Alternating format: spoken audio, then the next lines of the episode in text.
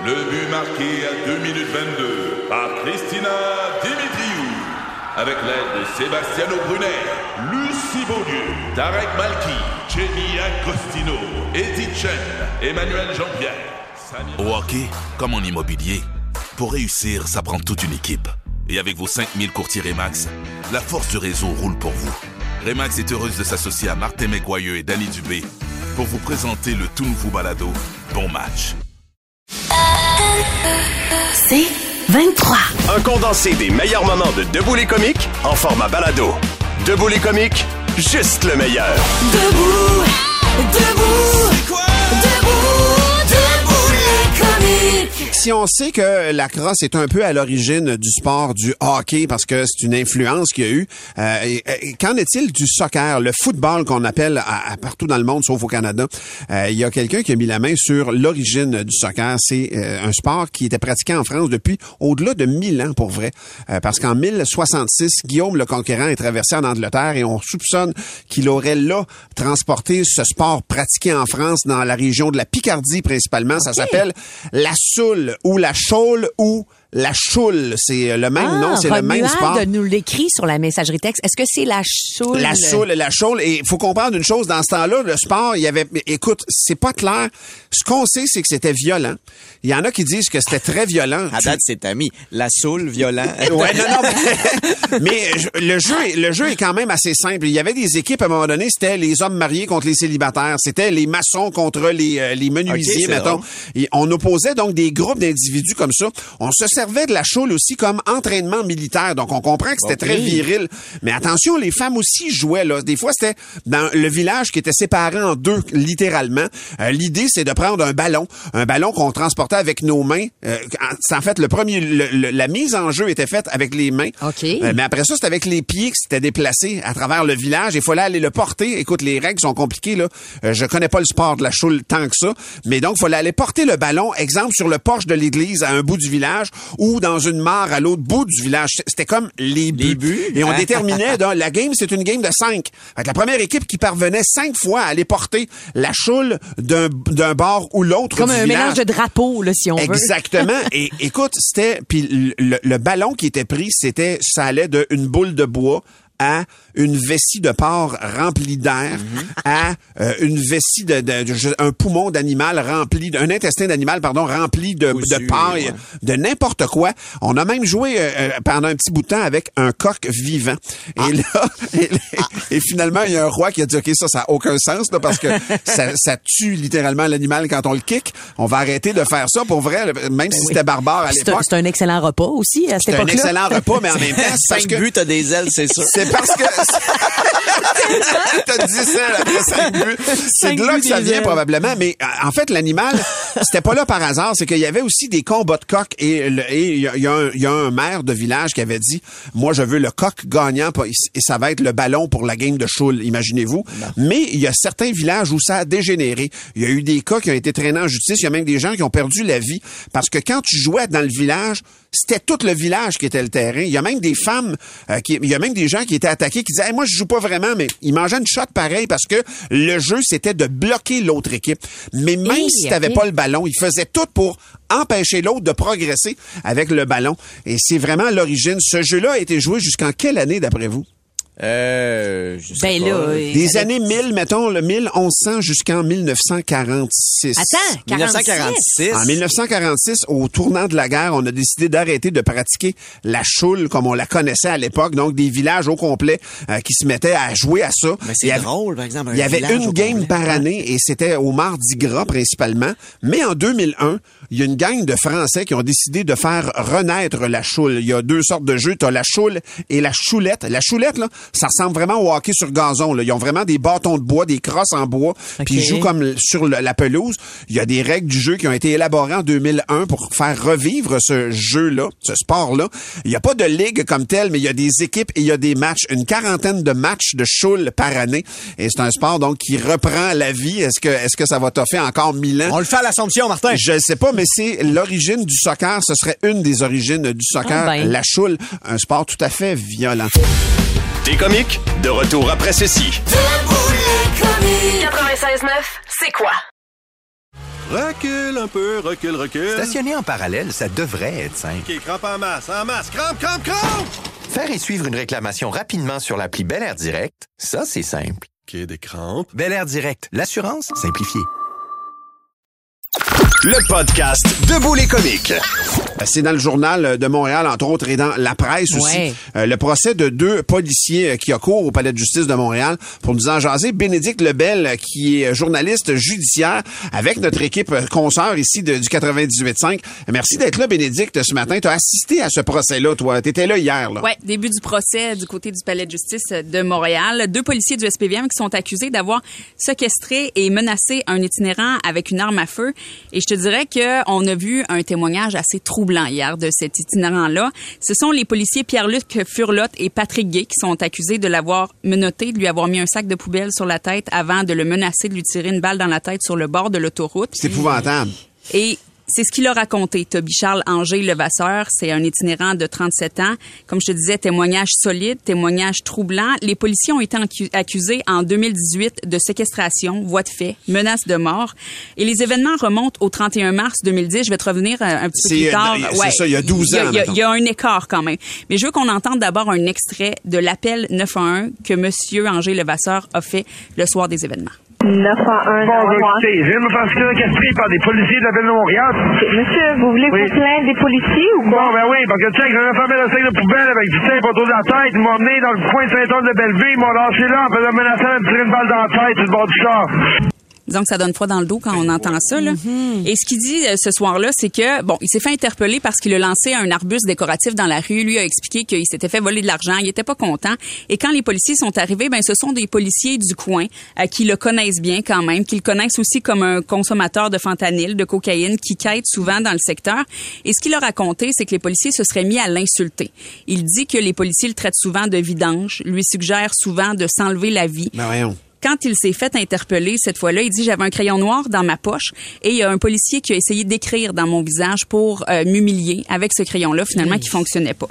Et il dit qu'il avait peur que les policiers l'embarquent et l'amènent à l'autre bout de la ville avant d'être abandonné à lui-même comme c'était déjà arrivé auparavant. C'est ce qu'il a mentionné. On n'a pas eu trop de détails sur le nombre, sur Donc, quand ça ça s'est pas été produit. la première fois, selon lui. Et on a dans- quand même déjà entendu parler de ce genre de pratique qui, évidemment, est interdite, mais on a déjà entendu parler que ça s'est passé, qu'il y a des cas qui se sont retrouvés à- en déontologie policière.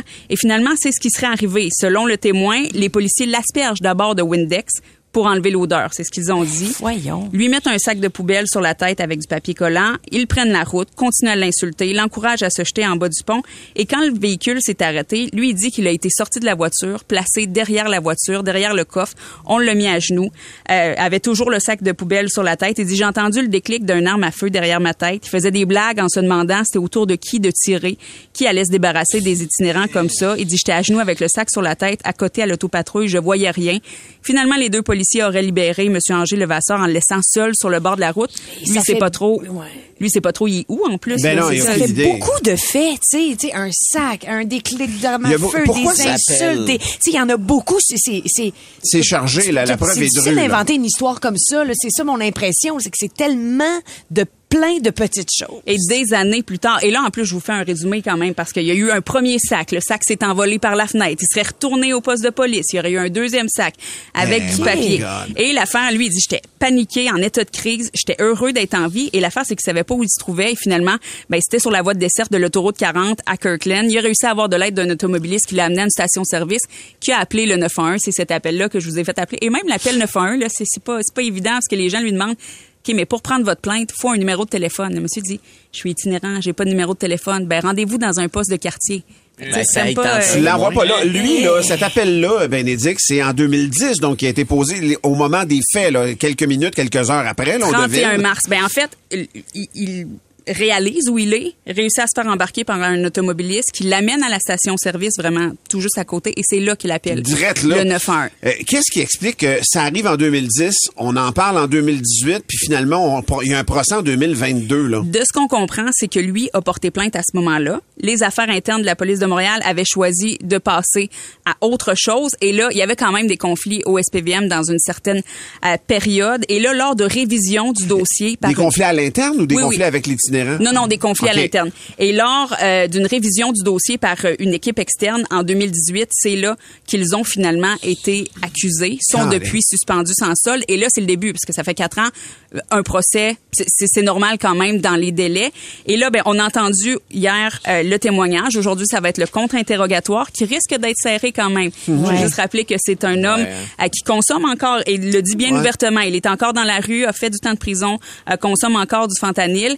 Donc, j'ai l'impression qu'on va, le contre-interrogatoire sera assez serré. Ce qu'on veut dire aussi, on parle d'une documentation volumineuse des registres d'appel de policiers. Est-ce qu'on est capable de les situer ce soir-là? Proche de Ben oui. l'autoroute 40. Donc, ça, ça voudrait à dire quelque chose. Ça viendrait mais... corroborer la version de, de M. euh, Levasseur. Ouais. Donc, Hey, disons qu'on va suivre ça assez... euh, Ben, ben, merci infiniment d'être venu nous Un expliquer ce, ce dossier-là quand même surprenant et choquant ce matin. Euh, c'est dans l'actualité un peu partout. Ça revient dans l'actualité après plusieurs années. Merci Béné- Bénédicte Lebel, journaliste, euh, chroniqueur judiciaire, c'est comme ça que ça se dit, Ouais. euh, pour le 98.5, notre station sœur ici au 96.9. Euh, C'est quoi? Des comiques, de retour après ceci. 96.9, c'est quoi? Recule un peu, recule, recule. Stationner en parallèle, ça devrait être simple. OK, crampe en masse, en masse. Crampe, crampe, crampe! Faire et suivre une réclamation rapidement sur l'appli Bel Air Direct, ça, c'est simple. OK, des crampes. Bel Air Direct, l'assurance simplifiée. Le podcast Debout les comiques. On va se parler d'une éruption volcanique, le, volcan Mauna Loa à Hawaï qui est entré en éruption pour la première fois en près de 40 ans hier. C'est des classiques, là, les, les- les volcans d'Hawaï, on le sait, là, le Mauna Kea entre autres. Je pense qu'on peut régulièrement le visiter. Il y a presque tout le temps une, une légère coulée de lave euh, qui va mourir dans l'océan. On peut trouver des images facilement de ça. Euh, c'est toujours beau la nuit. Les images nocturnes sont magnifiques. Le feu qui est, qui c'est l'incandescence qui, qui, qui illumine le ciel. Ouais, même si c'est dangereux, c'est beau. c'est dangereux, mais c'est beau, mais il y a quelque chose de, il y a quelque chose de tranquille. C'est jamais des éruptions. Il n'y a pas de, de, de- de- d'augmentation pression, là, à Hawaï. C'est vraiment en coulée continue, plus que une chambre qui se construit, puis euh, que ça explose un moment donné, comme le mont Washington. Les plus vieux vont se rappeler, je pense, en 80 ou 81, euh, le mont Saint-Hélène, pardon, dans l'État de Washington, qui avait explosé dans la côte ouest. Il y avait même eu de la poussière jusqu'ici au Québec. Tellement Oh. ça avait fait une traînée. Et il y a Mario qui nous écrivait, Mario Jalbert, il dit, moi, j'étais à Vancouver et pendant deux semaines, on était dans l'obscurité tellement il y avait de la poussière volcanique. Puis c'est un- un- une coupe de kilomètres, une coupe de 100 kilomètres Un genre de smog. Un genre de smog qui persiste dans l'air. Je me souviens d'un volcan, le Pinatubo. Euh, on, se- on se- on se souvient de ce nom-là en Indonésie qui avait explosé, qui avait éru- érupté euh, il y a une trentaine d'années peut-être. Puis on avait, on avait eu des traînées euh, de poussière vraiment par, euh, sur plusieurs, jusqu'en Europe, si je me souviens bien, euh, de, ces effets-là. Mais nous, ce qu'on veut savoir ce matin, on cherche, on pense qu'en gang, on a tous vécu. C'est quelqu'un qui a vécu proche d'une éruption volcanique, quelqu'un qui a dû quitter un moment euh, rapidement, qui a dû être évacué, quelqu'un, au pire, quelqu'un qui a vu les coulées à Hawaï, là, euh, qu'on nous décrive un peu ça. Moi, j'ai jamais vécu un film, finalement. Ben oui, Parce c'est que ça. c'est vraiment dans les films qu'on voit ça. Dante Speak. Oui, c'est ça. le sommet de Dante. Donc, si vous avez vécu quelque chose comme ça, est-ce qu'on a trouvé quelqu'un ce matin? Parce qu'à gang, on a tous Pas vécu. croire. Quelqu'un pour vrai? On a trouvé quelqu'un. pour On y vrai. croyait pas un matin. On a Andréane. Andréane qui a vécu une éruption pendant un voyage en Indonésie alors qu'elle dormait sur la montagne. Oh. Hey, ça, ça, tu snoozes pas ça, là. Pas fallu qu'elle parte. Ben voyons donc, on jase avec Andréane dans un instant dans Debout les comiques. À gang, on a tous vécu une éruption volcanique. Le podcast Debout les comiques. Le volcan Mauna Loa qui est, qui est, qui est, Mauna Loa, pardon, qui est en éruption, se faisait pour la première fois en 40 ans euh, dans l'archipel d'Hawaï. Les volutes, là, vraiment la lumière de ce volcan-là, puis les, les, les effluves de fumée, c'est visible à 70 km quand même. Euh, tu vois ça monter dans les airs, mais commencer vivre une éruption volcanique, commencer vivre une coulée de lave, euh, commencer à être obligé de se sauver parce que le volcan va entrer en éruption. On a trouvé quelqu'un. On pensait qu'à la gang, on avait tout vécu. C'est notre prétention dans Debout les comiques. Ben, on a encore réussi ce matin. On a trouvé Andréane qui va nous raconter son histoire. Allô, Andréane? Bonjour. Andréane, merci de prendre du temps pour nous. Euh, Hey, toi, ça c'est se arrivé... passe où ton histoire? Euh, J'étais en voyage avec ma belle-sœur en Indonésie. Euh, J'avais plusieurs amis qui étaient déjà allés puis qui ont dit ah, faut que tu ailles gravir le Rinjani. C'est vraiment un beau volcan. C'est un, un grand volcan euh, immense. Puis euh, c'est une belle randonnée. Fait que euh, ma belle-sœur puis moi, on dit OK, c'est beau. Dans notre to-do en Indonésie, il y avait ça au sommet de notre liste. Euh, on décide de, de partir. C'est une randonnée de quelques jours. En fait, euh, on dort deux fois, deux nuits sur le Rinjani. Donc, la première nuit, on est comme sur l'ancien cratère. le volcan était immense avant, puis il a déjà explosé. Donc, il y a comme tout un, un rythme euh, autour du Ouais, je euh, vois, les- je vois l'image, là. Fait qu'il y a vraiment comme une bosse dans le milieu, comme d'un lac, mettons, là. Oui, exactement. Euh, Dans, dans le fond, dans le creux de- du cratère, il y a un lac, puis il y a la nouvelle cheminée qui, avec le temps, Wow. s'est formée à ce moment-là. Donc, nous, on dort autour là, la première nuit. C'est c'est une randonnée très difficile, mais ce qui est, ce qui est beau, c'est qu'on voit des anciennes coulées de lave Ben oui. du ski pendant qu'on monte. C'est assez impressionnant. Puis euh, en haut, ben le, ciel- le ciel est dégagé, c'est super beau. Euh, on dort là première nuit, on est bien fiers d'avoir fait euh, la partie qui est euh, supposément la plus difficile. Puis on, on doit se faire lever aux 6 heures du matin euh, pour aller au plus haut sommet là, de, de ce cratère-là, voir le lever du soleil. Donc euh, on se fait réveiller à 2-3 heures du matin. Euh, Jusque-là, tout va bien. On était bien contents. Puis il y a vraiment beaucoup de monde sur le volcan, donc on parle à du monde un peu partout. On part, mais là, on marche dans du sable volcanique, donc euh, deux pas en avant, un pas en arrière. C'est assez exigeant. OK, c'est un Euh, peu comme mouvant. ça- c'est sablonneux, là. Ça bouge beaucoup. Ouais, ça, ouais, vraiment. Euh, on arrive en haut pour les petites heures du matin, euh, tout est beau, euh, mais c'est pas tout le monde qui se rend jusqu'en haut. Fait qu'en redescendant, on croise une Québécoise de notre groupe qui nous dit Ah, moi, quand j'ai senti le tremblement de terre, euh, j'ai arrêté mon j'ai arrêté mon ascension, c'était assez pour moi. Le tremblement de terre, Hein? autres, on n'avait pas du tout senti ça. fait qu'on n'est pas trop certains, là. Coudonc, hein, je sais pas, on redescend. Euh, puis euh, on dîne et là c'est le moment d'aller descendre dans le cratère pour aller s'approcher euh, de la cheminée finalement là de d'où on La lave en on fusion, là. Euh, ben, à ce moment-là, il n'y avait pas de lave en fusion. Là. Il y avait de la fumée. Là, c'est un volcan qui est actif, donc euh, des fois il y a, il y a des, des, des, du gaz qui s'échappent. Ouais. Euh, il y avait quel- quelques années avant, oui, il y avait eu de la lave qui était sortie, donc probablement on aurait vu des belles formations rocheuses. Euh, puis au courant de la journée, comme c'est comme dans un, dans un cratère, ben le- les nuages se, se forment à l'intérieur. Donc, il faut vraiment s'en approcher, descendre sous les nuages pour pouvoir euh, voir le lac et la fumée. Donc, on dit, on descend, on commence à descendre, puis là, on est vraiment dans les nuages. Ça fait 15 minutes qu'on descend des, des roches naturelles. Euh, c'est exigeant, mais c'est c'est quand même agréable. Puis on, on voit rien autour, et là, on entend des explosions. Là, moi, je me dis, ah, ben, ils font de l'exploitation minière. T'entends vraiment des Ben ouais. explosions à ce moment-là? C'est la, oui, oui, oui, puis c'est la première chose que je me dis, des explosions minières. Mais là, tu regardes après ça le guide. Il y a eu la fraction de seconde qui a pas pu contrôler ses expressions faciales. Puis non, non, là, c'est, c'est pas un bon signe si on entend des, des explosions. Puis tu réalises que tu fais pas d'exploitation minière dans un volcan actif. Ben non, ben non. Et là, qu'est-ce qui se passe? Ben, tu réalises que c'est le volcan qui est en train d'exploser, mais tu le vois pas. Toi, t'es dans les nuages complètement, là. Ça marche pas, là. Alors, euh, très rapidement, sans que personne ne se passe le mot, on se met à courir pour remonter les marches qui nous avaient pris peut-être 15 minutes à descendre. Nous en prend pas plus que 5 à remonter. Je comprends. Ma belle-sœur me dit, laisse faire ton sac, laisse faire ton sac, vite, monte, monte! Parce qu'elle est arrivée en haut avant moi. Je dis, ben, là, ta minute, là, si je suis pour mourir, je vais mourir paisiblement, au moins. Je m'imaginais juste la lave monter puis me brûler les pieds. J'imaginais ça, tu sais. Euh, finalement, on arrive sur le bord euh, du, euh, du, du volcan, là, de- de- du cratère.